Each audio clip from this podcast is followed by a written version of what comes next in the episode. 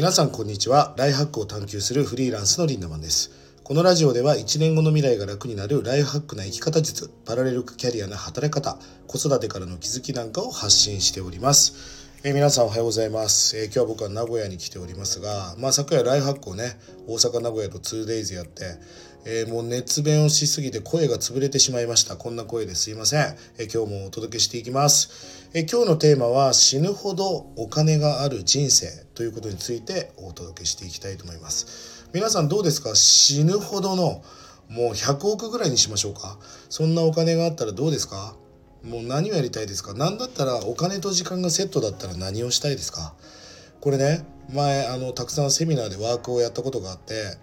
皆さん考えてもらうんだけどこれ面白くてね個人差があるんですよ。もうたくさん指が折れる人もいるしもうずっと頭を抱えて悩んでる人もいるんです。まあ夢っていうのは知識だからあの海外に行きたいって夢がある人もいるしハワイのこのホテルに何泊してここでご飯を食べてこの人と行きたいっていう、まあ、具体的に考えてる人もいる、まあ、その差はそのイメージ力とか、まあ、知識だと思うんですよね。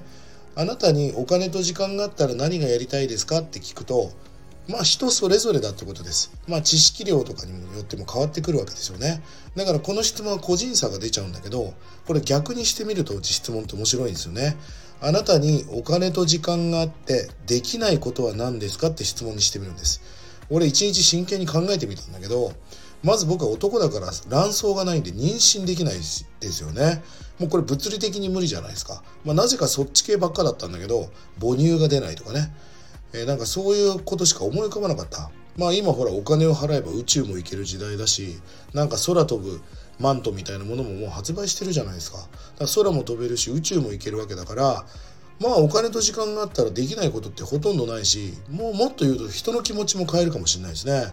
あの六本木なんか歩いてるとさ、すごいブサイクな男の人とすげえ可愛い女の子歩いてるわけ。まああれって多分男性が経済力があるパターンだと思うんだけど、昔女の子に聞いたことがあって、この人がお金なくても付き合うって言ったら絶対付き合ってないって言ってましたから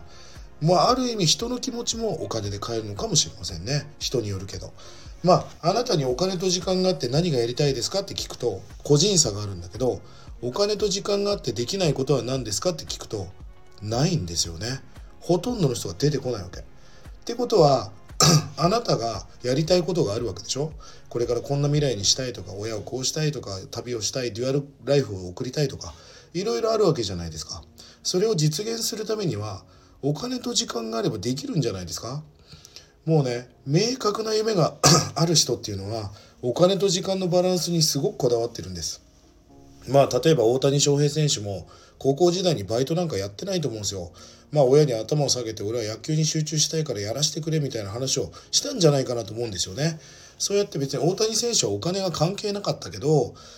でもお金がないとさ 生活もできないし寮費も払えないわけじゃないですか。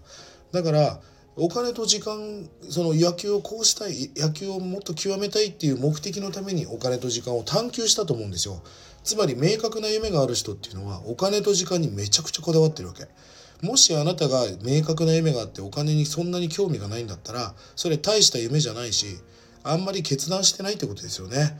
まあ本当にお金と時間のバランスだなと思います。一回しかない人生だからこそ人生は一生って書くんですよね。それをあなたはやりがいで生きたいですか？それとも生きがいで生きたいですか？もう俺はやりがいっていうのはちょっとどうでもよくなりました。やりがいも素敵なことだし楽しいことよ。でも生きがいの中にしかやりがいはないんですよね。人生一回しかないんだったら生きがいよりもやりがいだと僕は思います。本当に決めて夢がある人はお金を稼ごうとするんです。お金は汚いものじゃないです。お金はパワーなんですよね。たくさんの人に価値を与えてありがとうという対価としてお金をもらっていく。綺麗なお金を稼いでそれを世の中にまた還元していく。お金を使うってランチでお金を使えば生産者だったり東京電力だったり家賃だったりスタッフにお金が行くわけでしょ、まあ、ある意味循環している金は天下の回り物ある意味本来の SDGs っていうのはそういう経済を循環させることもすごく大事なことだと思うんですよね。一部の人だけがお金持ちになるとかではなく回していく。お金は貢献です。お金はパワーです。お金はそして愛なんですよね。自分自身のお金に対する許可許しみたいなものが大事。私はお金持ちになっていいんだっていう。